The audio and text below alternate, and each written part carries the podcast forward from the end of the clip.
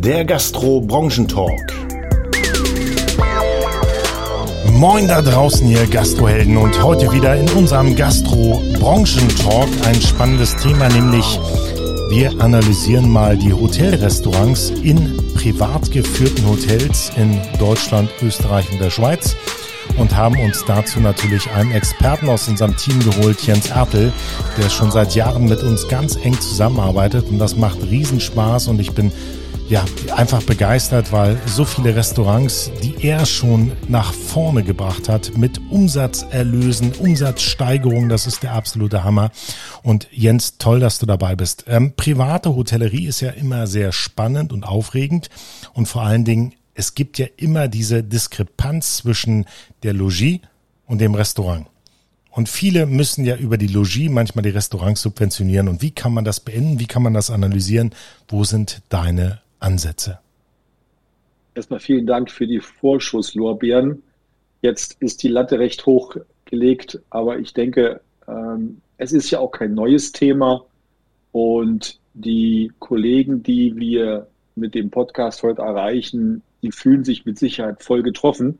Und die mögen bitte nicht böse sein, wenn ich äh, von ihnen als Dinosaurier spreche, weil das ist natürlich schon eine aussterbende Spezies, die privat geführten kleinen Familienhotels, die wir noch kennen, wo wir vielleicht unsere Taufen, unsere runden Geburtstage und unsere Familienfeiern und, und, und äh, durchgeführt haben. Und davon gibt es noch wahnsinnig viele in den Städten, an den Rändern der Städte, aber auch auf dem Land ganz viele.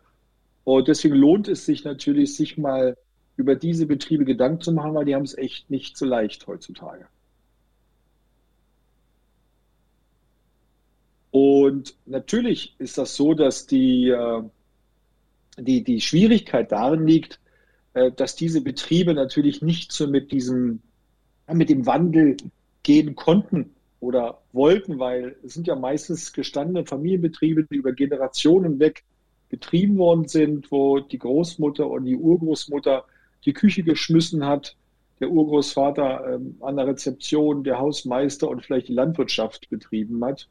Und da gab es eigentlich doch eine ganz andere Struktur als heute. Heute sind die, die, die nachgekommen sind, auch teilweise vielleicht abgeschreckt worden durch diese Einsatzbereitschaft äh, der der Eltern, der Großeltern. Ist das auch ein Thema, wo man über die Digitalisierung nachdenken muss? Erlebst du auf der ländlichen Gastronomie, auf der Inhaber, Entschuldigung, Hotellerie, ähm, inhabergeführten Gastronomie und äh, Hotellerie, dass das Thema auch Digitalisierung noch so ein bisschen stiefmütterlich betrachtet wird, dass man da einfach sagt, ach Mann, vor 20 Jahren, da kannten wir noch nicht mal das Internet. DSL-Anschluss hatten wir noch nicht und äh, dass man da jetzt äh, ja irgendwelche Veränderungen sieht?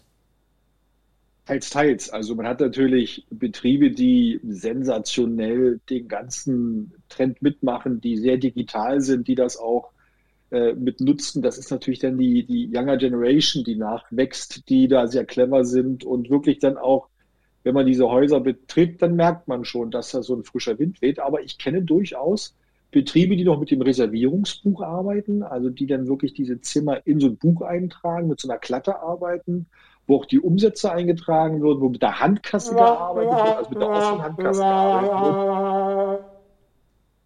Da kann man nur diesen reinmachen. Also Leute, hört auf mit diesen Büchern. Naja, aber es ist ja, es ist ja noch teilweise erlaubt und äh, die kommen auch gut zurecht, wenn man sich fragt, warum sie so arbeiten. Aber wie gesagt, ich nenne das ja mal bewusst Dinosaurier, weil sie halt wirklich nach und nach peu à peu aussterben. Und es hat natürlich auch einen Grund, weil sich diese ganze Geschichte auch gerade der Personalkosten deutlich verändert hat. Früher war der größte Kostenfaktor die Ware. Also das war immer das, das äh, wirklich das, das Schwierigste, Ware ins Haus zu bringen, weil Mitarbeiter wurden äh, ja ganz anders bezahlt. Man hat, äh, ich hatte so mal einen Betrieb kennengelernt, da gab es noch so eine Art in Anführungsstrichen Leibeigenschaften, äh, wo dann wirklich Leute äh, für Kost und Logis beschäftigt wurden. Die Betriebe kenne ich auch noch oder kannte ich noch, als ich vor zwölf Jahren, 15 als Coach angefangen habe. Da gab es durchaus wirklich Mitarbeiter, wo ich gefragt habe, wo steht der auf der Payroll? Nö, der steht nicht auf der Lohnliste. Der der erarbeitet sich, erarbeitet sich sozusagen seinen Lohn über und, und das äh, er kriegt halt nichts ausgezahlt. Das ist schon sehr spannend. Und natürlich, diese Menschen mussten irgendwann mal ersetzt werden oder wollen ersetzt werden und, und dann kommt natürlich eine neue Kraft und der will natürlich nicht nur für eine Suppe und für ein Bett äh, dann die 40 Stunden Minimum arbeiten in der Woche. Aber wenn wir uns jetzt mal die Hotels anschauen und äh, wir haben Übernachtung, ja, also wir reden jetzt Post-Corona, also wir sind, wir sind nicht mehr in der Krise, dann, dann gibt ja. es ja viele Hotels, die immer noch über ihre Hotelbetten, also über die Übernachtungskosten, ihr Restaurant subventionieren.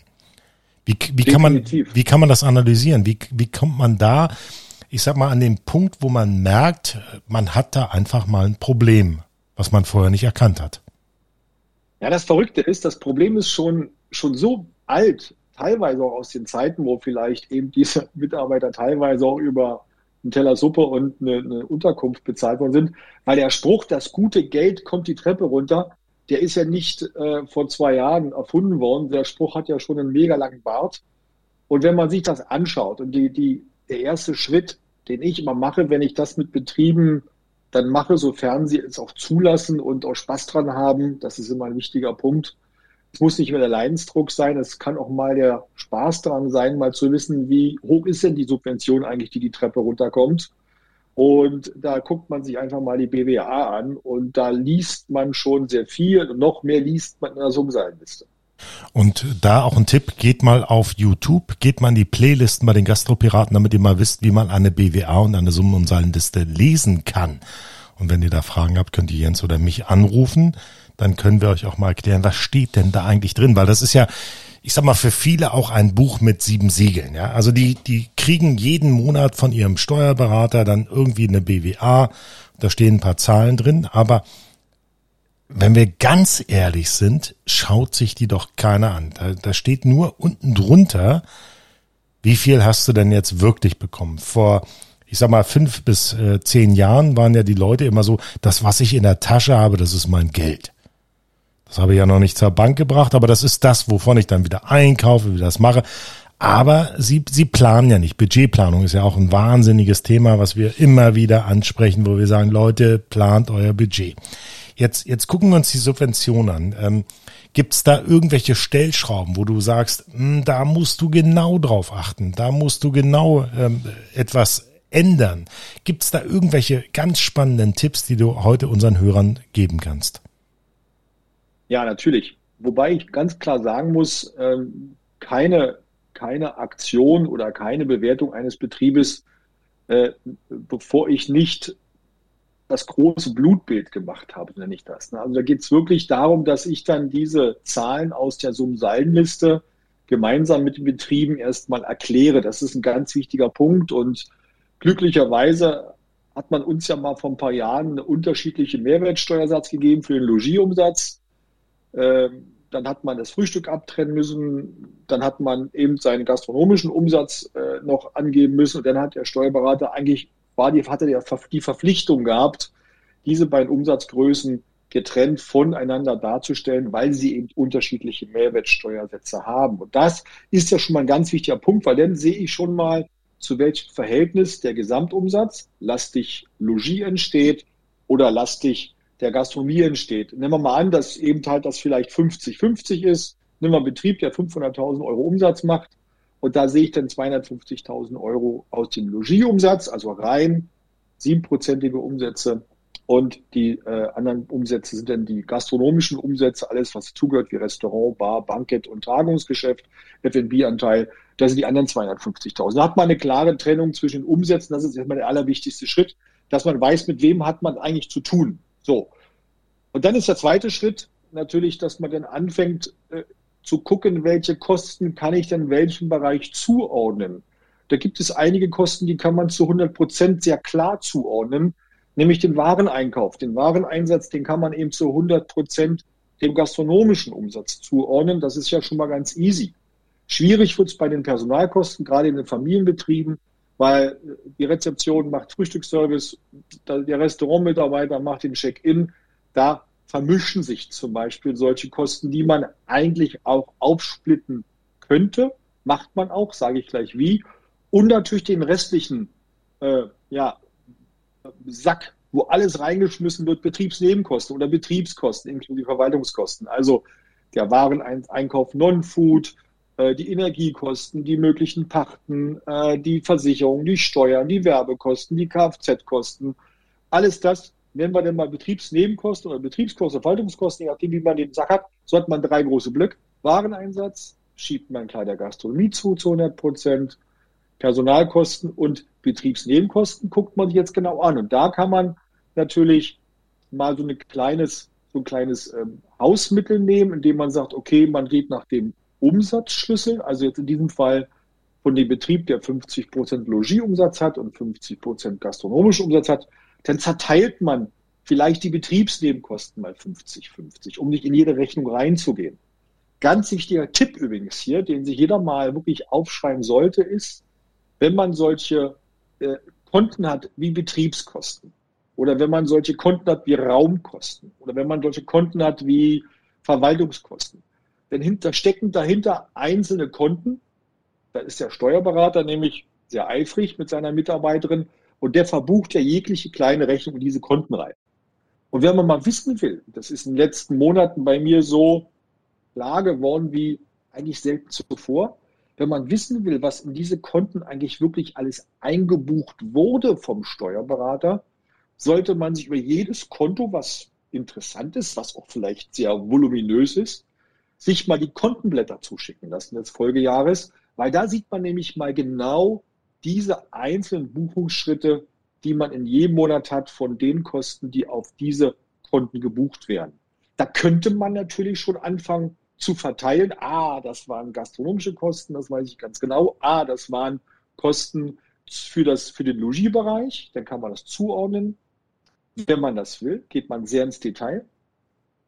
Wenn man das nicht kann oder nicht möchte, dann teilt man das nämlich wirklich dann, wie in diesem Fall, 50 zu 50 auf, nämlich 50 Prozent der Betriebskosten lastig Hotel, 50 Prozent der Betriebskosten lastig Gastronomie. Ist nicht exakt, ist eine kleine Hilfe, wenn man es detailliert machen muss, dann muss man wirklich zerhacken. So, das ist ein ganz wichtiger Schritt. Personalkosten. Auch da sollte man gucken, welche, also die Zimmermädchen, die zwar auch den öffentlichen Bereich der, des Restaurants putzen und so weiter, würde ich klar Richtung Logis schieben. Wenn ich eine Rezeptionsmitarbeiterin habe, würde ich die klar Richtung Logis schieben. Aber wenn ich dann natürlich alle anderen Mitarbeiter habe, wie Köche und Service und so weiter und so fort, die schiebe ich dann schon Richtung Gastronomie. Und wenn man diese Aufstellung hat, ja, dann fängt man ein, vielleicht sich ein Blatt Papier zu nehmen. Ich nehme da gerne einen Flipchart dazu, weil das immer so schön ist, wie unser Freund, der es im Fernsehen immer so schön macht. Der nimmt sich immer einen Flipchart und sagt, so, jetzt schreiben wir mal die Zahlen auf. Dann splitte ich, also nehme ich meine gastronomischen Umsätze, schreibe mir darunter den Wareneinsatz. Die sind klar zuordnungsbar zu 100 Prozent. Und dann ziehe ich mir meine Betriebskostenanteile in den gastronomischen Bereich rüber und die Personalkosten in den gastronomischen Bereich rüber. Das Gleiche mache ich für die andere Seite, für den Logiebereich. Und dann sind die Augen meistens sehr groß. Und ich war vor 14 Tagen in einem auch sehr erfolgreichen, über drei Generationen existierenden Dinos äh, Dinosaurier, würde ich schon sagen, Betrieb. Äh, und da wurden die Augen sehr groß nach dieser, bitte Ausrufezeichen, groben Auflistung dieser Situation, weil da wurde nämlich klar, mit welcher Last, mit welcher Last wirklich die Gastronomie betrieben wird. Und sind wir uns bei uns Gastronomen einig, wir wissen, dass unseren, unsere Sorgen, aber auch unsere Freude, aber auch die meiste Arbeit in der Gastro steckt. Ja, und wenn man sieht, wie man dann 365 Tage im Jahr wirklich von morgens um sechs bis abends um elf oder um zwölf oder bis um eins für das Wohl des Gastes sorgt, mit sehr viel Aufwand und wie wenig oder manchmal gar nicht oder sogar Minus gar nicht rauskommt, dann ist das schon manchmal sehr ernüchternd. Und wenn man dann sich das Geld anguckt, was die Treppe runterkommt, dann ist man da manchmal glücklicherweise da froh, dass man das auch noch hat. Aber eigentlich schockiert, dass das nämlich dann meistens nämlich das eine das andere neutralisiert. Nämlich die, das Minuszeichen vor der Gastro neutralisiert das Pluszeichen vor der Logis. So sieht es aus manchmal. Und das ist nicht ein Einzelfall. Ich kann aus 15 Jahren Coaching sagen, ich habe selten, wirklich mit ganz wenigen Ausnahmen, mit ganz wenigen Ausnahmen, ich sage mal unter 10 Prozent, Hotels in der Größenordnung kennengelernt, wo die Gastro auf einem Bein steht, betriebs betriebswirtschaftlich. Aber Jens, würde das auch im Umkehrschluss bedeuten, dass wir überlegen sollen, dass wir die Restaurants schließen?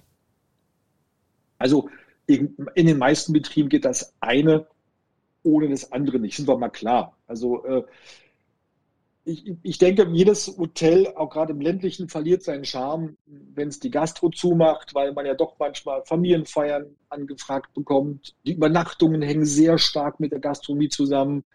Es werden auch Tagungen angefragt, glücklicherweise auf dem Land oder in den nicht tagungsspezialisierten Hotels. Deswegen bleibt die Gastro meiner Ansicht immer ein Bestandteil dieser Betriebe. Äh, genauso wie letztendlich auch die Logier dadurch gefüllt wird, eben durch diese Gastronomie eben von Familienfeiern oder Tagungen. Weil der eine kann und dem anderen nicht. Ne? Nur die Frage ist, welche Maßnahmen muss man jetzt letztendlich übernehmen, um dann irgendwann mal eben das Ganze so ein bisschen zu, ja, zu dämpfen, ne? so ein bisschen abzufedern. Und da gibt es tolle Maßnahmen. Da gibt es wirklich tolle Maßnahmen, die sind natürlich äh, nicht neu. Ich habe da nichts erfunden. Es sind sehr elementare Maßnahmen, aber es sind wirkungsvolle Maßnahmen. Ja, und die wirst du jetzt raushauen, oder? Naja, das, das Coole ist, folgendes ist ja kein Hexenwerk, René. Das Coole ist, es sind Dinge, mit denen du dich auch jeden Tag beschäftigst. Du bist ja auch mit deinem Team immer auf der Pirsch nach geilen Waren einsetzen. Du bist der Jäger der Optimierung der Betriebsabläufe in den Küchen. Du äh, bist auf allen Messen vertreten, um dich immer zu informieren über neue Küchentechniken, über diese ganzen Dinge. Und wer das nicht macht, auch wie du das machst, ne, wir treffen uns auf jeder Messe, ja, wer das nicht macht, der ist halt eben da schon mal eben nicht mehr, ja, ich sag mal, der geht nicht mehr mit der Zeit. Und es gibt so einen fiesen Spruch, ne, du kennst den auch, ne, wer nicht mit der Zeit geht, der geht mit der Zeit. Und wenn man sich eben ähm, leider mit traditionellen Dingen beschäftigt, die einerseits wichtig sind, aber den neuen Dingen keine Chance gibt, die Dinge optimieren, nämlich äh, kochen ohne eben vielleicht Fachpersonal, was ja angeblich eh nicht mehr existiert, oder eben, dass man ja auch frisch kochen kann, obwohl man eben diese, diese Kochzentren benutzt, diese, diese Schockfrostsituation benutzen kann, dieses Vakuumieren benutzen kann, dieses Eindecken benutzen kann, wie die Oma es gemacht hat. Das sind ja auch tolle Techniken und ich habe das auch wieder verfolgen können, äh, gerade in diesem Restaurant als Beispiel oder im Hotel als Beispiel, der Küchenchef, der neue Mann ist 26, schon traditionell angefasst aus Grund seiner Ausbildung und aufgrund seiner äh, äh, Dinge, die er vorher erlebt hat. Und der war nicht ganz so überzeugt von diesem Küchencoaching. Und danach war er begeistert, zum Glück, weil nämlich dann wirklich die Dinge mal aufgewiesen werden, wie man Peakzeiten abdeckt, nämlich die Mega-Umsatzzeiten abdeckt, wo man für die man ja meistens immer einen Dienstplan schreibt, oh, da brauche ich noch jemanden, könnte ja äh, starkes Geschäft werden. Ne? Nee, man bereitet sich anders vor, man kocht heute anders, man hat Produktionstage, man hat die Techniken, so ein Schockfroster kostet auch nicht mehr die Welt, so ein Vakuumierer kriegt man überall in jedem äh, Fachhandel, ist ja auch kein Zo Zo Zo äh, ähm, äh, Hexenwerk mehr. Und da fängt man nämlich an, das ist ein Ansatz, Wareneinsatz, Küchenoptimierung und da bist du ja mit deinem Team äh, schon mal ein, ein Experte. Äh, wenn ich dich jetzt zu dem Thema was sagen lasse, glaube ich, platzt der Rahmen dieser Sendung, glaube ich. Ne? Naja, wir würden stundenlang reden. Dann, naja. dann kommen wieder, ich also, sag mal, das Waste Management, dann kommen die, die Müllbeutel, die Klarsicht-Müllbeutel. Also bitte nie genau. wieder grüne nehmen und schwarze, immer Klarsicht, damit ihr auch sehen könnt, was ja. weggeschmissen wird. Dokumentation, äh, Erfassung und, und, und. Also das, das, du hast recht, das würde das Ding Geld sprengen. Absolut. Natürlich, ähm, zweiter großer Klops, den man angreifen muss, und da geht man auch wieder gegen Dinge an, die so ein bisschen auch sich eingewurstelt haben, ähm, nämlich das Thema Personalkosten. Das ist natürlich jetzt äh, gerade auch in diesen Betrieben, wo man vielleicht einige Personalkosten abfedern kann über die Familie oder über, über Freunde, die helfen, ist dieses Thema aber trotzdem, äh, äh, muss man anpacken. Äh, und da ist natürlich die Basis äh, immer der Dienstplan. Und, und wenn man natürlich den Dienstplan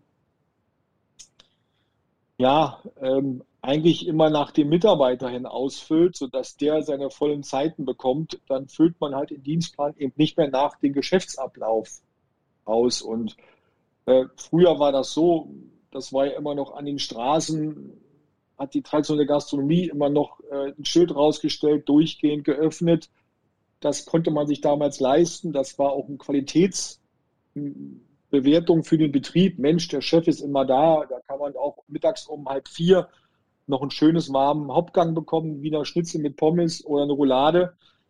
Ja, äh, aber heute, wo natürlich die, die Mindestgehälter gezahlt werden müssen, was auch recht so ist, ähm, und aber das geht nicht mehr. Man muss klar wissen, wann mache ich meine Geschäfte, wenn man eine gute Kasse hat. Und da komme ich wieder zu der Anfangsfrage zurück, lieber René.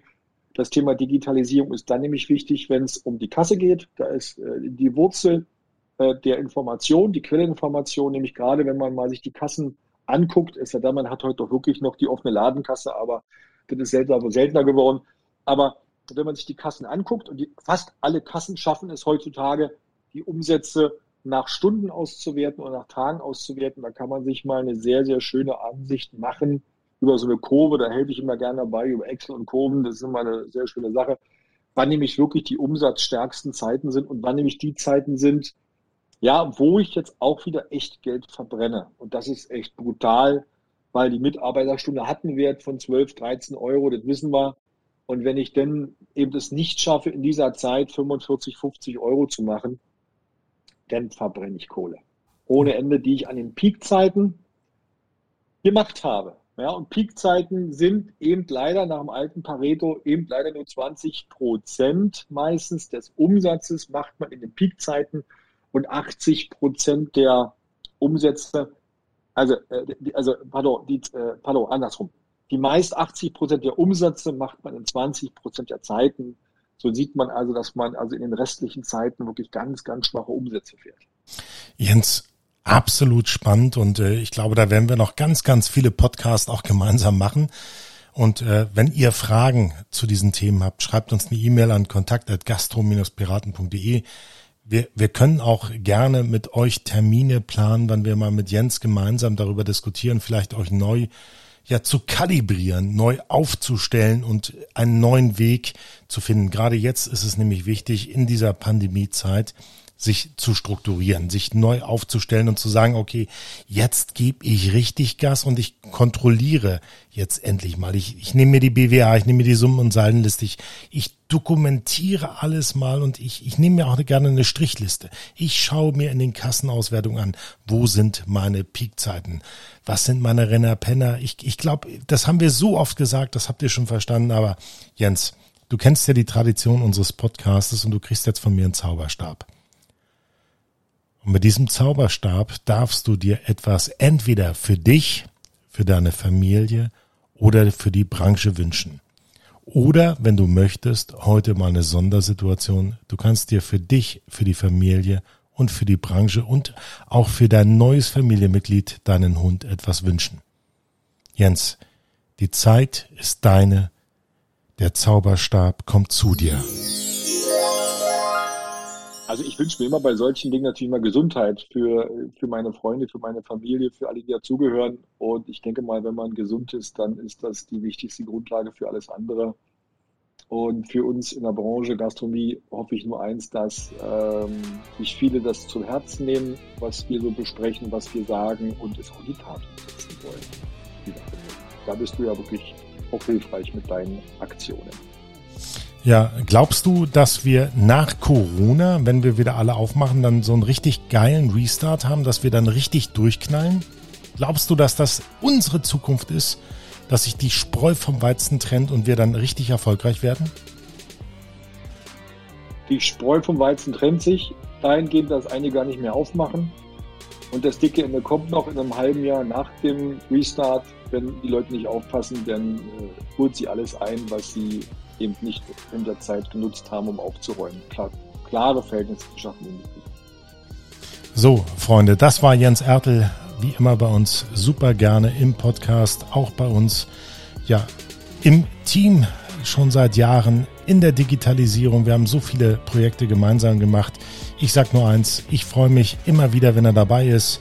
Und jetzt gilt es für euch, teilen, liken, scheren, immer wieder Gas geben für uns und äh, haut eine Delle ins Gastrouniversum. Euer René Kaplik.